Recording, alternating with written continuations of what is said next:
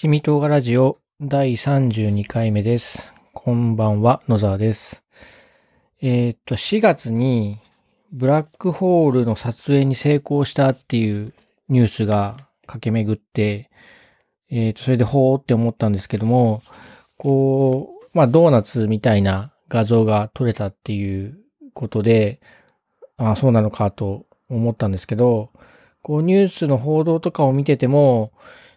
こう、おドラブロ、ブラックホールすげえと思う一方で、なんていうか、その凄さがいまいち自分には理解できていないなっていうもどかしさみたいなものがあって、で、そもそもこう自分はブラックホールについてほとんど何も知らないなという、のを感じたんで、ちょっと、うんと、もうちょっとブラックホールの基本的なことを知りたいなっていう感じだったんですね。で、まあ、このニュースから1、2ヶ月したら、そのニュートンとか日経サイエンスあたりで、あの、ブラックホール特集が多分出るだろうから、まそれが出たらその雑誌を読んで、あの、勉強してみようって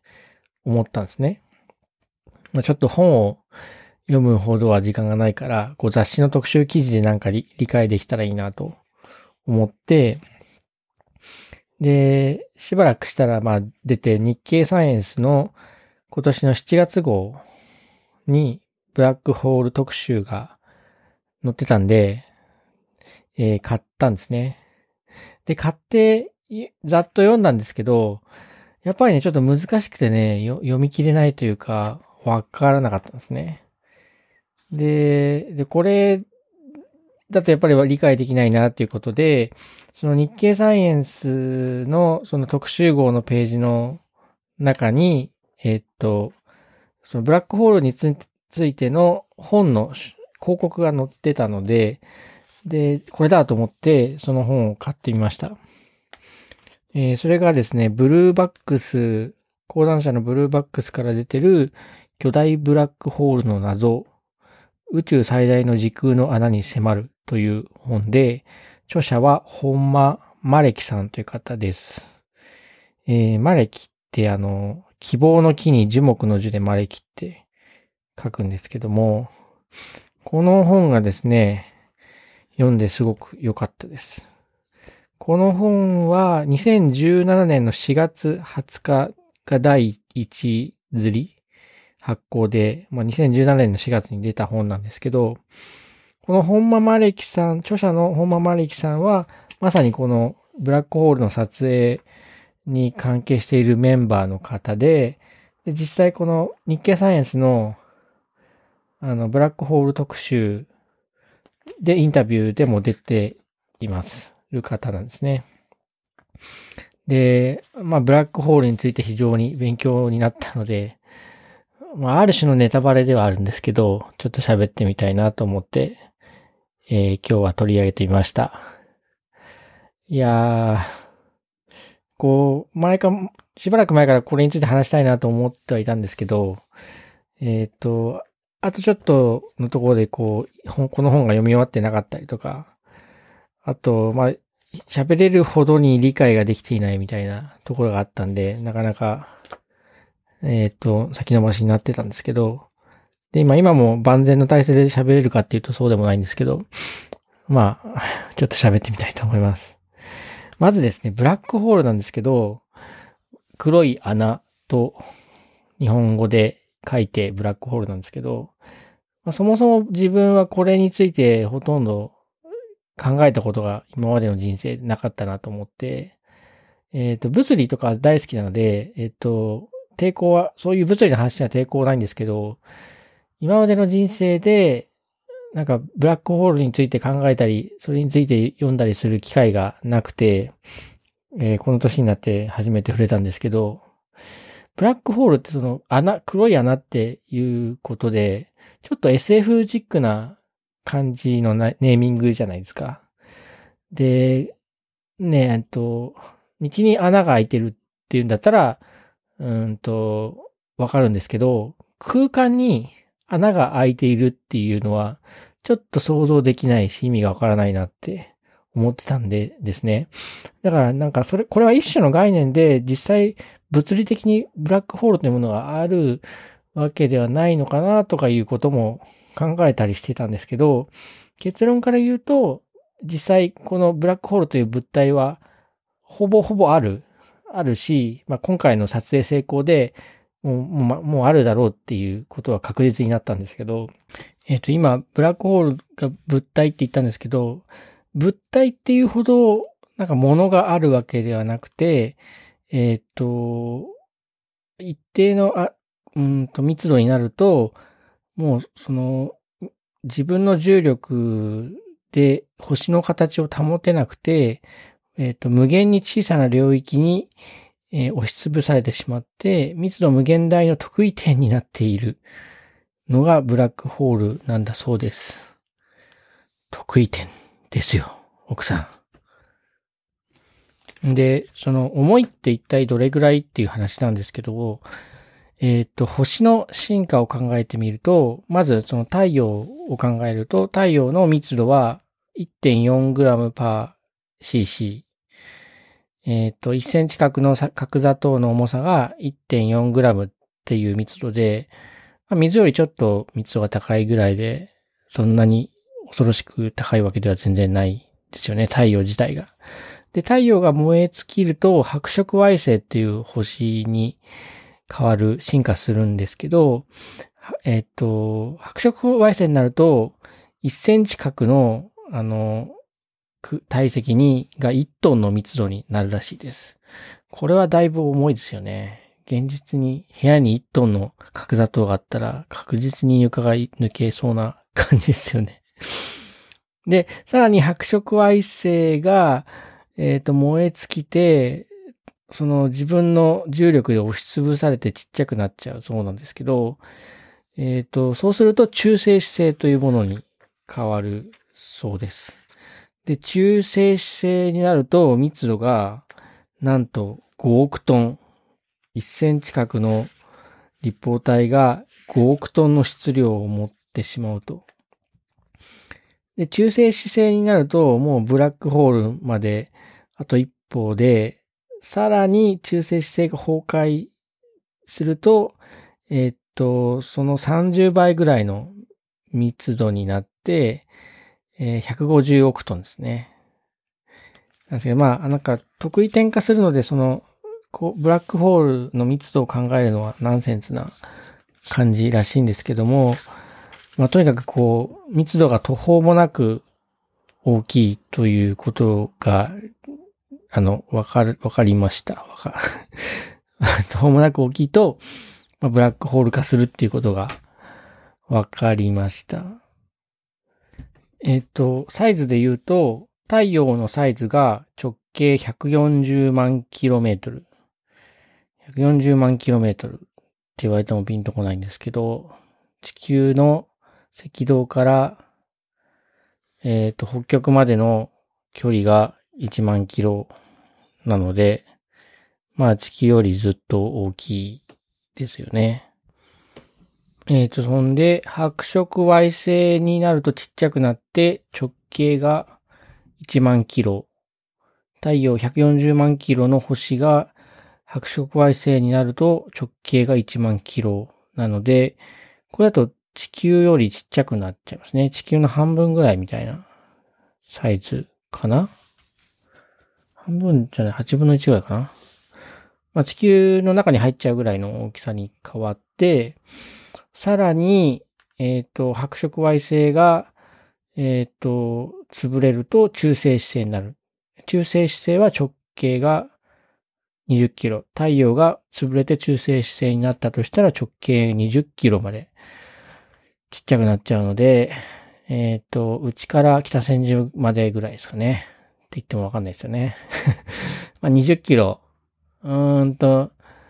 うんとマラソンで2時間ぐらい走ると20キロとかかな。はい。すごいね。140万キロのものが20キロまでちっちゃくなって、さらに太陽の質量のものが直径6キロまでちっちゃくなるとブラックホールになると。おだいぶもうコンパクトに圧縮されちゃってますね。はい。えっ、ー、と、なんか質量と大きさの関係でブラックホールになるかどうかが決まるそうで、その、ある質量に対してどれぐらいの半径まで小さくなるとブラックホール化するかっていう、その半径のことをシュバルツシルト半径というそうです。そんで、えっと、ブラックホールといえば光が抜け出せないほど重力が強いっていう話なんですけども、えっと、これが僕ピンとこなくて、えっと、光って質量を持たないので、重力の影響は古典物理学的にはないはずなんですけど、えっ、とね、古典物理的なあの説明が書いてあって、それで納得したんですね。えー、どういうことかっていうと、まあ、地球なり火星なりでこう、ロケットが飛び立っていったときに、ロケットが、あの、最初に持っている速度というか、えっと、球を、ボールをポイって投げたときに、そのボールが地球から飛び出していくかどうかっていうのを、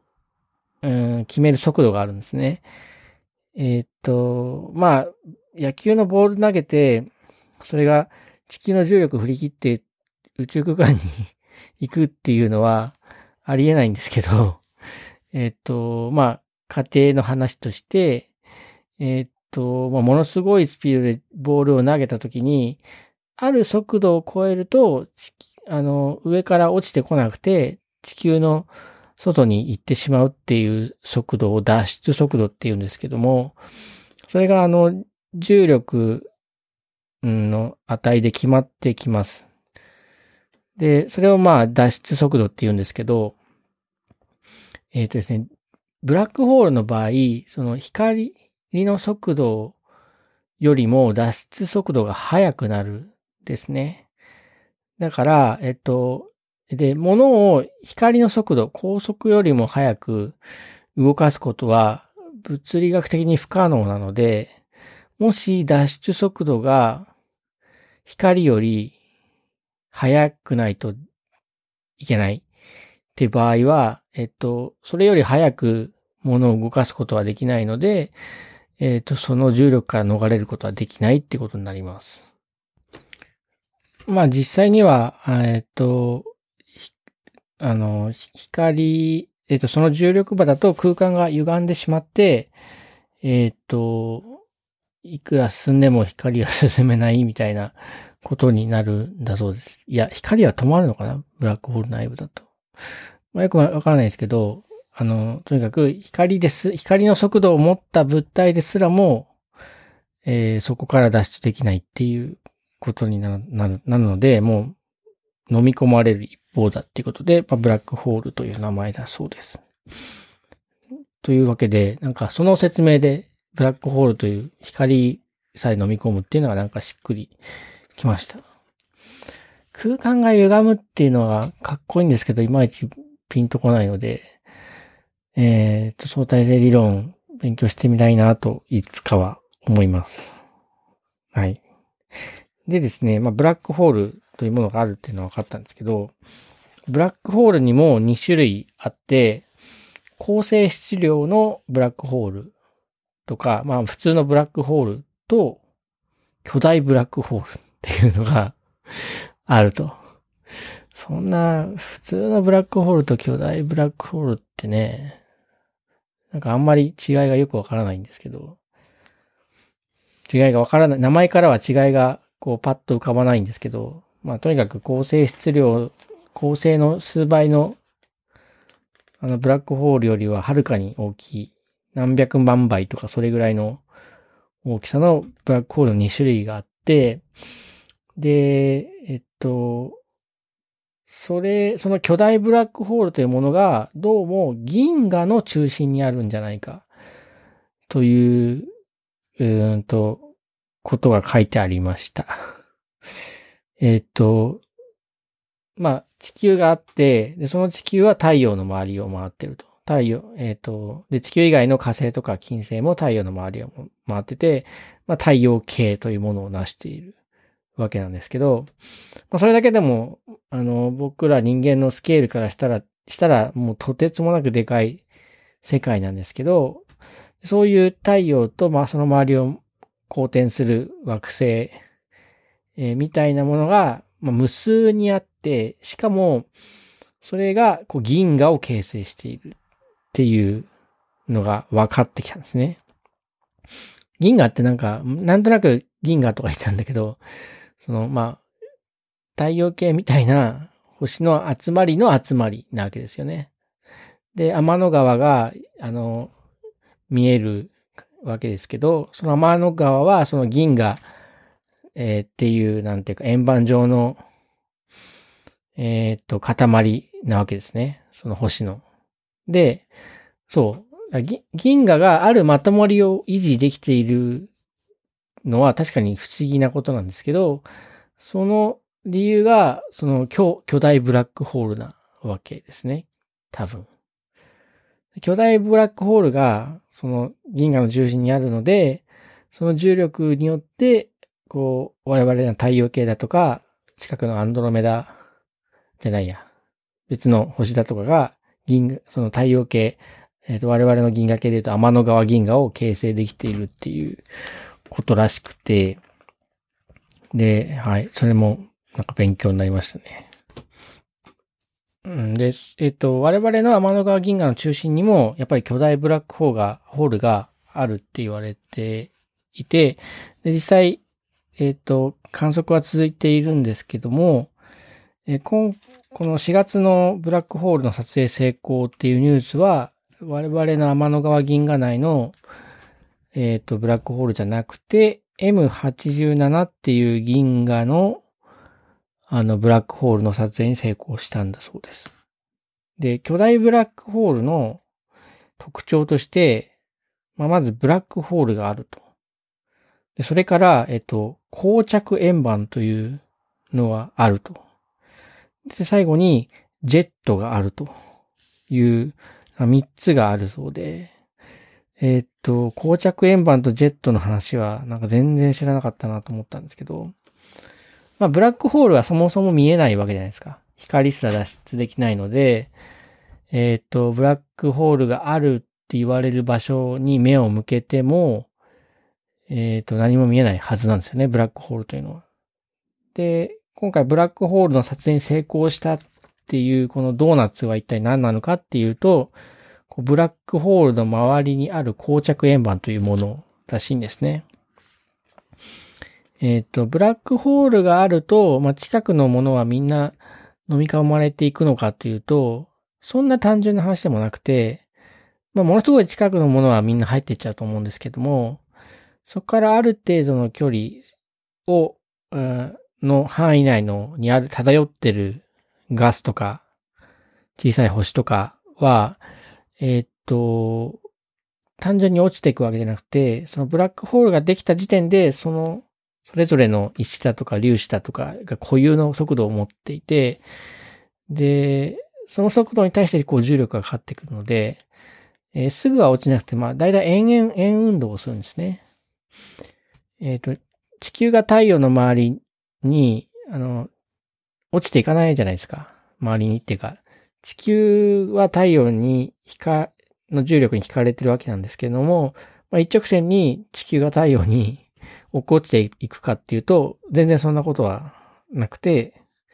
えっ、ー、と、こう回ってますよね。地球が太陽の周りを。まあ、そんな感じで、ブラックホールの周りを回ってるものも、えっ、ー、と、ブラックホールに引き付けられて、それで速度が上がると、逆にその速度の増加で、えっ、と、ブラックホールからはみ出すような力にもなったりして、えっ、と、まあ、ぐるぐる回るんちゃうんですよね。円運動の方程式みたいなのをイメージしてもらいたいんですけど、まあ、そうは言っても、まあ、徐々に徐々に、こう、ブラックホールの方に、おそらく、えー、取り込まれていって、最後は、あの、えっ、と、維持できないところまで行って、こう、ブラックホールに落ちていくわけなんですけど、もうブラックホールに近づけば近づくほど、こうブラックホールのホールのエネルギーを受けてるので、すごく速くなってくると。で、最終的に、あの、光の速度あたりままで、えっ、と、行っちゃうわけなんですよね。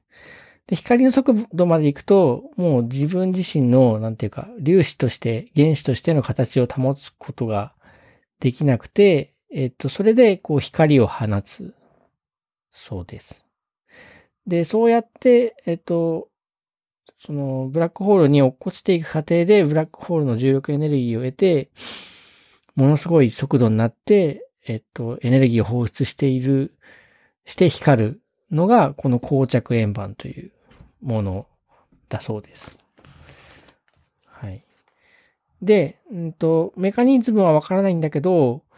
えっと、その膠着円盤とは垂直な方向に、えっと、ジェットが出てる。というのが分かっていて、えっと、このジェット自体は1918年、100年前ぐらいに、えっと、観測はされてたんですけど、そもそもブラックホールの概念とかがそのない時代で、ただ線状の光線みたいなものが出てるっていうのが、あの、観測されてただけだったんですね。それが、まあ、いよいよいろんな、あの、研究の結果、あの、これはブラックホールに由来するものだっていう考えが確立していって、まあ、巨大ブラックホールと、まあ、膠着円盤とジェットっていう関係が、あの、なんだろう、という理解が出来上がってきているんですね、今ね。で、その、撮影された写真はおそらく膠着円盤表しているって思われてて、で残念ながらジェットに類するようなものは見えてないんですけど、うーんと、まあね、もうちょっと大きいスケールで見た画像なんかだと、膠着、あの、ジェットは出てるので、ままたいろんな原因があるんだろうと思います。というわけでですね、その、まあ、この本で、まずその、あの、面白かったのが、こう今の宇宙物理学で宇宙はどういうふうに捉えられているのか、えっ、ー、と、そういう捉え、今の捉え方になるまでどういう経緯を経ているのかっていうのが、まあ、わかりやすく書かれてて、その、今言った100年前にその戦場の今でいう巨大ブラックホールのジェットに相当する部分は見えていたけど、まあ、それが何を意味するのか当時はわからなかったわけなんですよね。だけど、その、まあ、いろいろ研究が進む中で、これはこういうものかもしれな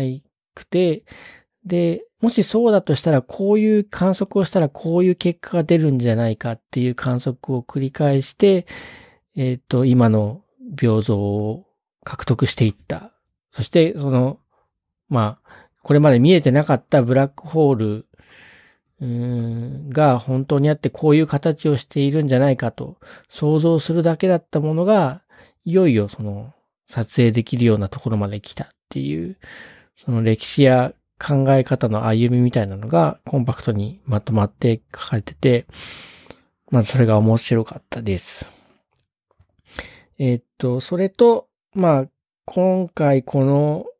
ブラックホールを撮影するにあたって、どんな技術的な困難があったか、どういう方法を使ったかっていうところも書かれているのが醍醐味で、えー、っと、面白かったですね。えっと、結局電波をけん、あの、検出というか観測してるんですけども、えっと、ま望遠鏡で見る場合に、見るっていうのだったら我々もイメージしやすいですよね。望遠鏡を見たい方向に向けて見ると。で、より詳しく見たかったら、まあ、レンズを高性能なものに変えるっていうことなんですけど、今回この M87 っていう銀河の巨大ブラックホールを撮影するにあたって、まあこれがものすごく遠いところにあるんですね。距離で言うと5000万光年。えっ、ー、と、本当アホみたいに遠いですよね。光の速度で言っても5000万年かかるので、人類の歴史が まあ2万年くらいだとして、まあ全くそれより長い時間をかけないといけない場所にあるんですけど、そんだけ遠いので、えっ、ー、と、見える、あの、空の中で見える範囲もものすごく狭いわけなんですよね。えー、四半径にするとマイク、4から8マイクロ秒角って書いてあって、このね、角度の表現がいまいち理解できないんですけど、月に、えっ、と、テニスボールを置いたぐらいの大きさでしか見えないですよ。この M87 が。で、月にテニスボールを置いて見るなんてことが、まあ普通はできないので、ですけど、で、その光学の望遠鏡で見るのはちょっとむ難しいので、その電波を使うんですよね。えっ、と、そこからまあ、電波が出てて、電波も光の一種ではあるんですけど、電波が出てて、で、えっ、と、望遠鏡というかパラボラアンテナの、その光景が大きければ大きいほど正確にその信号を受信することができるっていうことで、で、えっと、といってもまあ、あの、10 12メートルぐらいが今作れるアンテナで最大なんですね。それだととても、あの、検出しきれないので、えっ、と、電波干渉計という仕組みを使って、えっ、と、観測しているそうです。えっ、と、望遠鏡を、うんと、地球き、地球規模で各地に作って、で、その各地で同時に観測を行って、そのデータを、まあ、干渉という、干渉させて、えーその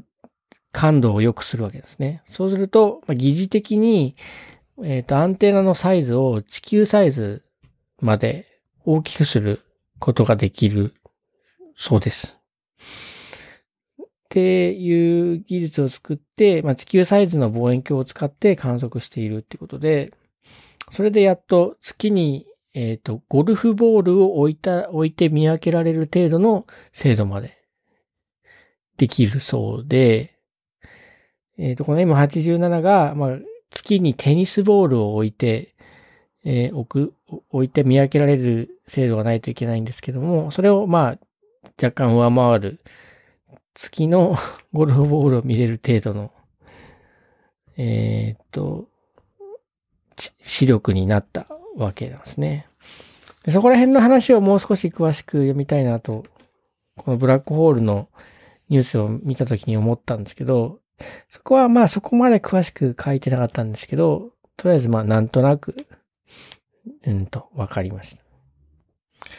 はい。というわけで今日は巨大ブラックホールの謎、本間マレキさんの本の紹介でした。えー、気になってる方は読んでみてください。